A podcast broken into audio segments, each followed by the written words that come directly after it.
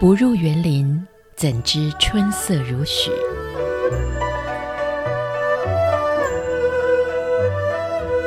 不只是昆曲 Podcast。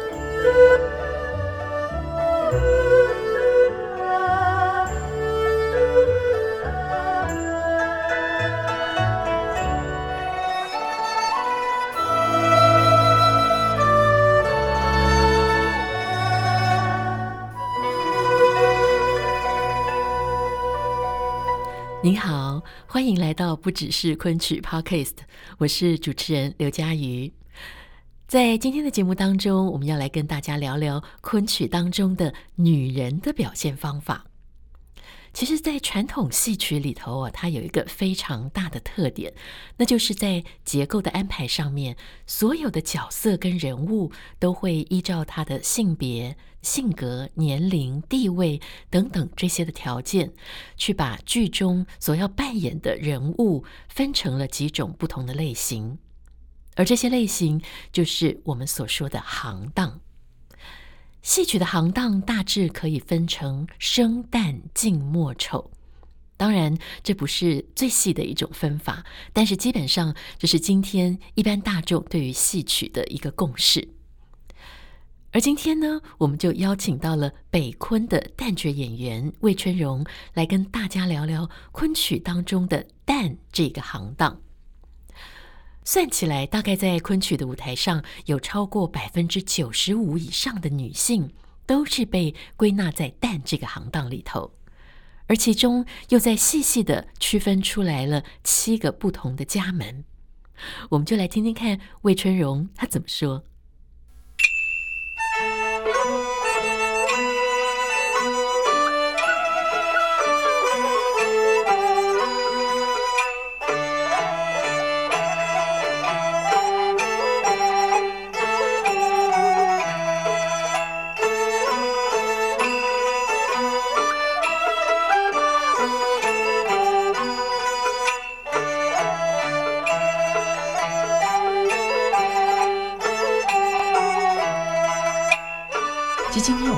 请魏老师跟我们好好的聊一聊，嗯，在昆剧当中非常重要的这个旦角戏。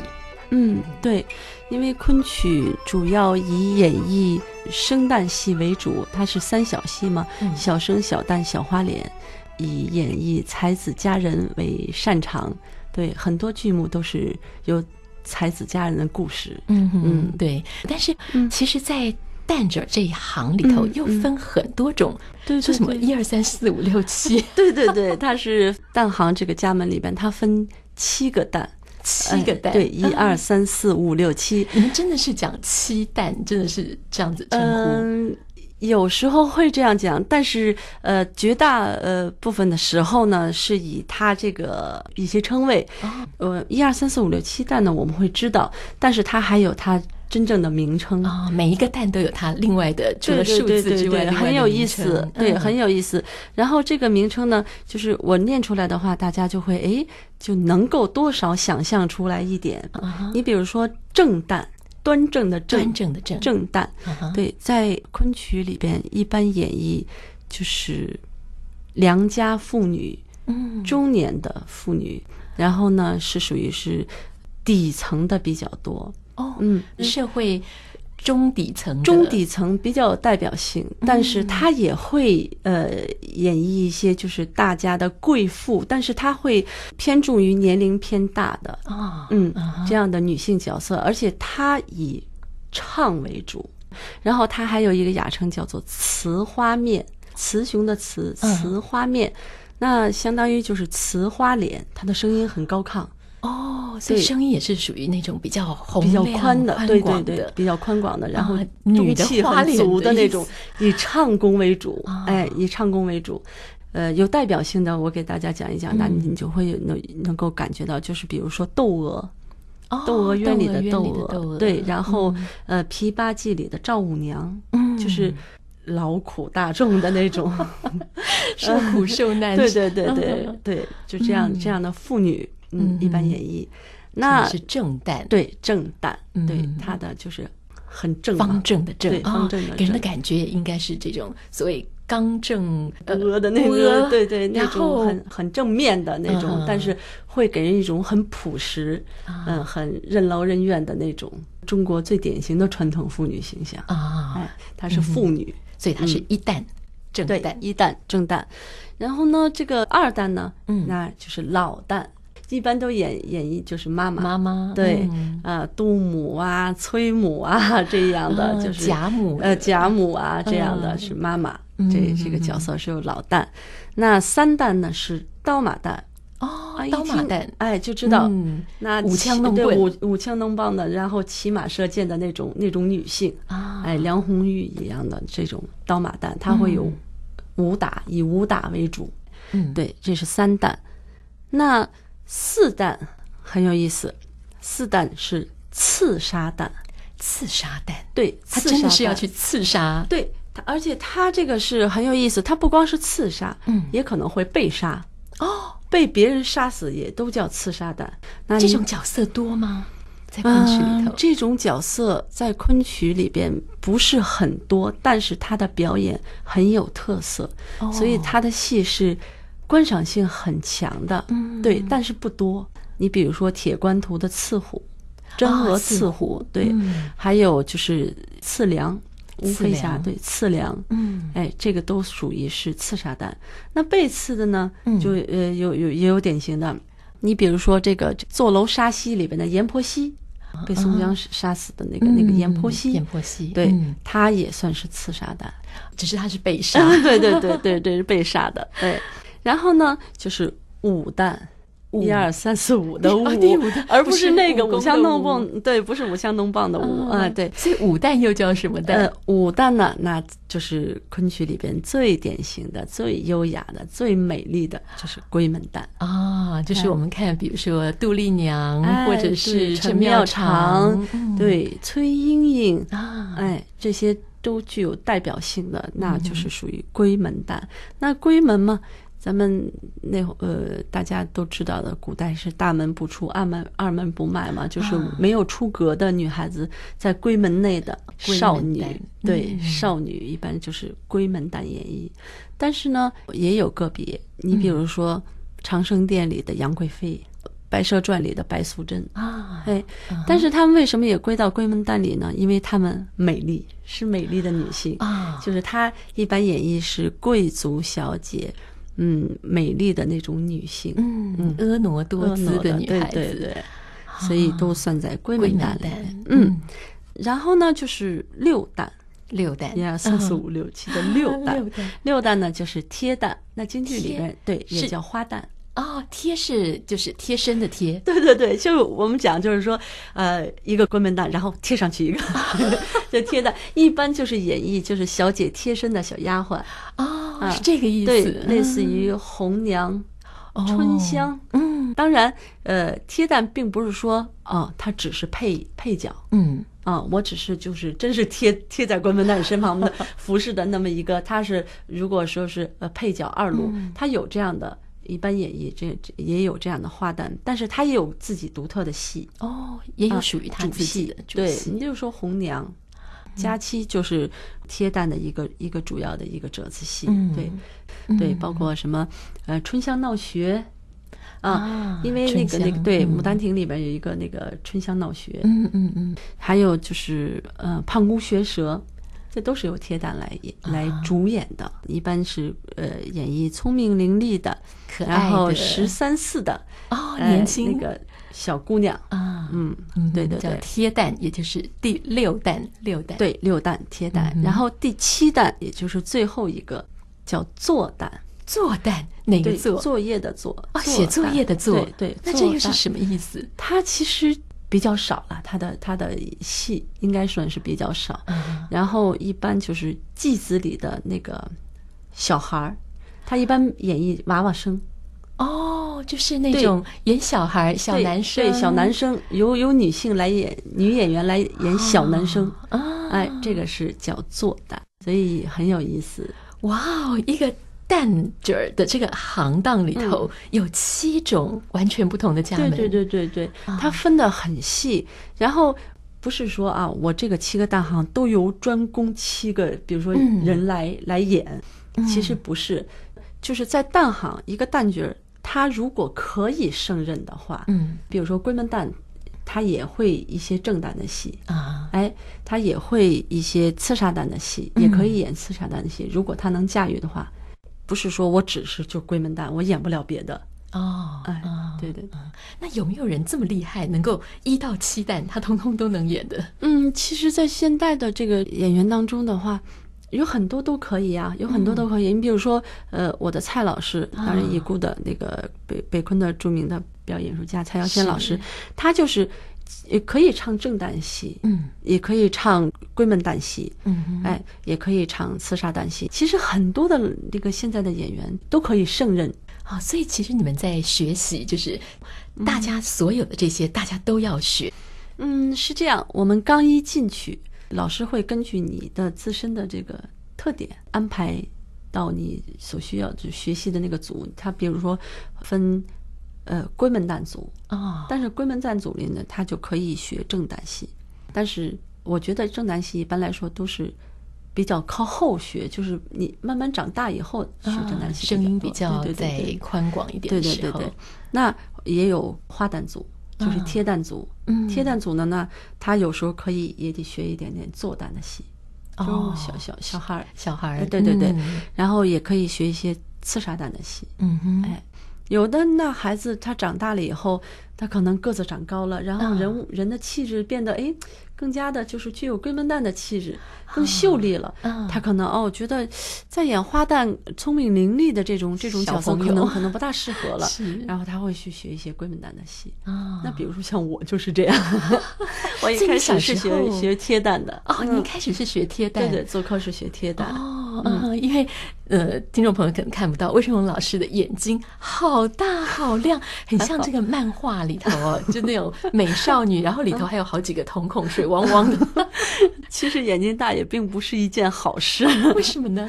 嗯，因为是这样，你眼睛稍微小一点，但是你可以睁得大一点。啊，对，你眼睛大的话，你就要控制自己。而不能再睁。对，反而不能再睁。要是要是睁的太大的话，是会让人感觉，诶，怎么突然一下这个眼睛睁这么大？会有有会有一些让人就感觉厉害，或者是呃怎样其他那种表情，就跟。关门蛋的那个气质会离得比较远，嗯哼，所以我其实，在控制我自己的眼神，包括就是在化妆的方面，还是下了一定的功夫，功夫的。对，对，其实这里头啊，这七旦他们在整个身段啊、嗯、声音、眼神上面，嗯、其实都会有一些不一样的训练方法跟它的特色。对对对，是是非常不一样的，因为嗯、呃，你演绎的是不同的人物，嗯、你要演成。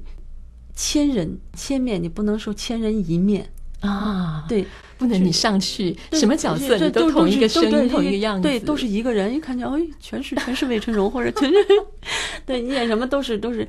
呃，首先你可能会有自己在里头，但是你要去研究角色，然后在你驾驭了角色的同时，再赋予他可能自己的一些理解。嗯嗯，是这样。那你比如说郑旦。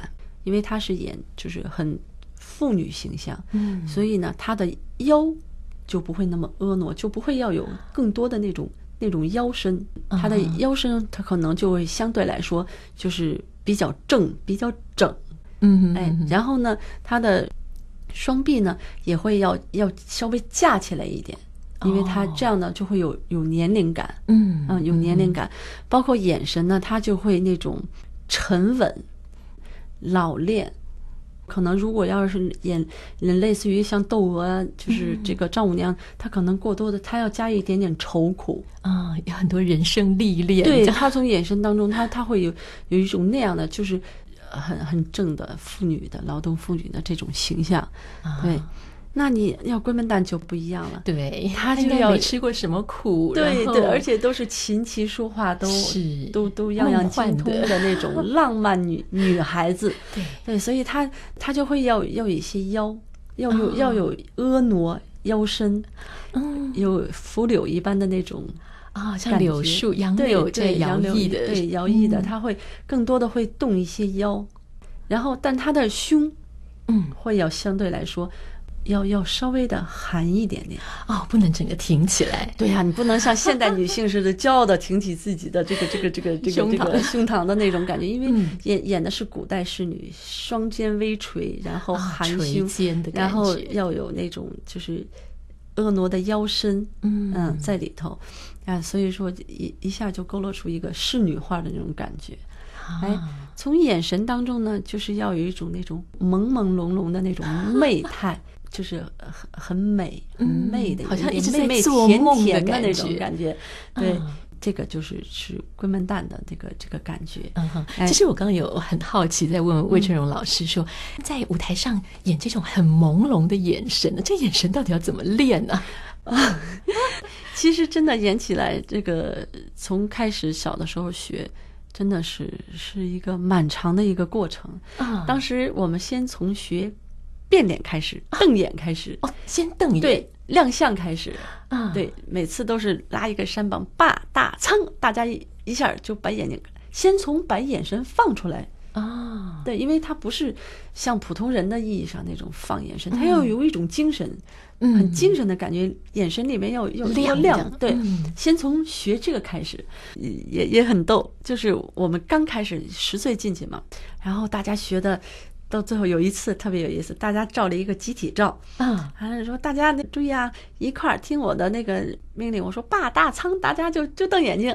完了以后，这个照片最后照出来，哇，一个个的眼睛瞪的都跟铜铃一样，就真感觉好像有多大挣了多 挣了多大的那种那种感觉。哎呦，我这小小孩嘛，很可爱，就觉得哎呦，现在看起来就就觉得很很很可爱的可笑的那种，对对对，很有意思，全都瞪。连连很小眼睛的那个女孩子瞪瞪瞪得很大的，要瞪出来的感觉。当然这是最基础，你要学会先从变脸，然后亮眼练眼神光，亮相，对，眼光放出来，然后再慢慢慢慢的训练收眼神，放眼神，然后在训练眼睛里边有内容，哎。喜欢一个人是什么样的眼神？偷瞧是什么样的感觉？所以说，我们就要拿着这个这个这个小镜子，镜子对小镜子练。而且呢，呃，要练到就是不能老吧嗒吧嗒眨眼睛哦，不能眨眼睛，最好不要眨眼睛，要控制。所以要控制眼睛，就是说，你想，你试想一下，一段戏你唱一唱，如果突然你老是。啊，他就会把你的眼睛，你刚跟观众交流的那个线，咔，就像剪子一样剪断了，然后你再重新再咔又剪断了。对，你要你要控制，包括从从一个点到另外一个点的时候，要由实变虚，带着观众走，再到实。哇哦，就是你，所以观众就会，哎，脑子里就会，哎，他看到了假山，嗯，他看到了牡丹。就好像像是指挥棒一样的那种感觉，就要要有这个光的这个线线条，所以不能频繁的眨眼睛。但是这个其实也蛮难，很很辛苦，很辛苦。所以以至于我们经常练的泪流满面，非常的感动呀，啊，啪嗒啪嗒掉眼泪，就是眼就但是就要控制，任凭眼泪掉，就是从那个。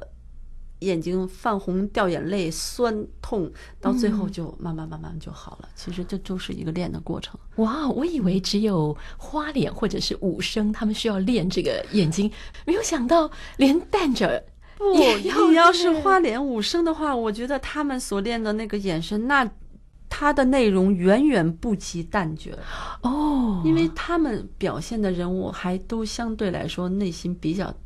单单纯，对，比较单纯。嗯、对，武生他就是打打杀杀的，要有一个精气神就可以。嗯，对，花脸也是，他花脸内容可能多一些，但是他远远不及旦角啊。他所他的内心所蕴含的那些情感的东西，他要说的话，对，都要透过眼神来讲。他要透过什么？要透过眼神。嗯，唱腔、舞蹈，然后包括声音的塑造。嗯，那你比如说正旦。劳动妇女，她声音就可能声线要要宽厚一点，嗯，嗯要厚实，要亮一点，嗯，要有爆发力，经常会哎呀，就是那种，因为她劳动妇女嘛，是，对她也而且以多演那种悲剧的人物为主嘛，嗯嗯，他就就比较高亢激昂的那种，但是龟门蛋呢，他的声音就会要要给他塑造的甜美。啊，所以音色也要整个去对整个对要要要变换。啊。你比如说像杜丽，马的有春春，很甜美很轻柔的那个。嗯、那贴蛋呢，她是聪明的小那个小丫头，那她就会声音就会很清脆，很亮丽。嗯、啊，小姐。来此一试，花园门首，请小姐进去。会脆生生的，很凌厉的那种感觉，嗯、然后眼神也是，就是光光亮亮的，眼眼神他就会很很纯净的那种感觉，嗯、因为是是小孩嘛，他内心没有更多的那个复杂的东西，复杂的东西，对他很单纯、很干净的那种很亮的眼神，也包括动作，动作的那个幅度要。要稍微大一些，而且呢，速度要要快一些，嗯，就很凌厉的，嗯、包括圆场，它走起来都是小碎步的那种感觉，嗯，嗯嗯就不像龟门旦和正旦那么稳，啊，哎，哇，虽然是个旦角，但是里头七个完全不一样的种类，然后每一个种类头又有各种各样的角色，呃、角色对，嗯，性格，然后戏，他的代表戏，嗯、那真的是学一辈子都学不完。真的是，其实 作为我们的这个前辈们，他们可能身上有有上百出，但是真正的作为我们来说，我们现在学的远远不够。其实这个学习过程应该伴随你的，应该是。一生吧，就是只要你在舞台上，嗯、一定要就就是要不断的去学习，因为真的是这样，你就有很多的俗话来来来形容这个什么台下十年功，台上一分钟，然后什么呃几天不练谁谁知道，什么今多少多少人不练。真的是这样的，嗯哼，真的是这样的。你必须得要要不停的去去磨练自己，你才能在舞台上游刃有余的去演绎各个角色。然后他会有呃，随着年龄，然后随着你的就是演出的次数的增加，然后你的体会，你会又蹦出很多新的东西，嗯，表演的。点，嗯哼，那这个就是你自己的了啊！哎，之前你学的是老师赋予你的，是是模仿的，然后从模仿再到揣摩，再到演绎，然后再到揣摩，再到领悟，再到有新的演绎，就是自己的演绎。那接下来我会把我从老师里学的、老师身上学的和我自己揣摩出来的东西，然后再交给下一代啊。嗯哼，其实这个东西就是一个不断的积累。嗯嗯嗯。所以虽然说昆曲是从四百年前开始传，但是其实它在每一代传承的过程当中，都有加进一些新的，当然属于那个时代性的。当然了，它有它的时时代的特点。嗯，因为它也要适应。当代的这个观众的观赏，我我们不但要给观众带来传统的昆曲，当然，这个传统的昆曲在百年一演绎过程当中，它也不可能是一成不变的，它会有一些变化，但它的这个这个变化，它是浅浅的，是不让你觉得很突兀的那种变化。嗯嗯嗯。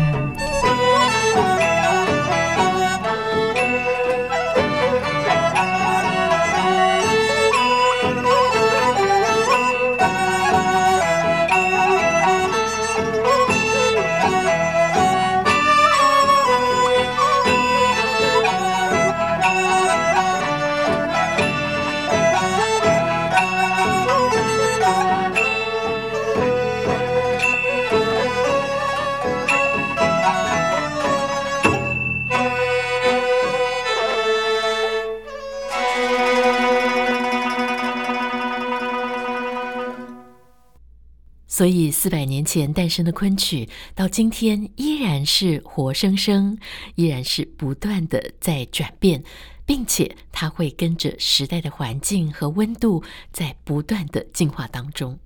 它绝对不是摆在博物馆里头只能够恒温恒湿伺候着的一种文物。今天这一集，我们为大家介绍了旦这个行当当中又细分的七个家门。好。考考大家，您现在回想一下，还记得其中的哪几个呢？不只是昆曲 Podcast 将会在节目当中继续的为您介绍昆曲当中的生旦净末丑，其他各个不同的行当，并且我们都邀请到了各个行当当中的佼佼者，非常厉害的表演艺术家们为您现身说法，并且分享他们的学习历程。非常欢迎您继续收听。今天的节目就为您进行到这边，谢谢您，我们下次节目再见喽，拜拜。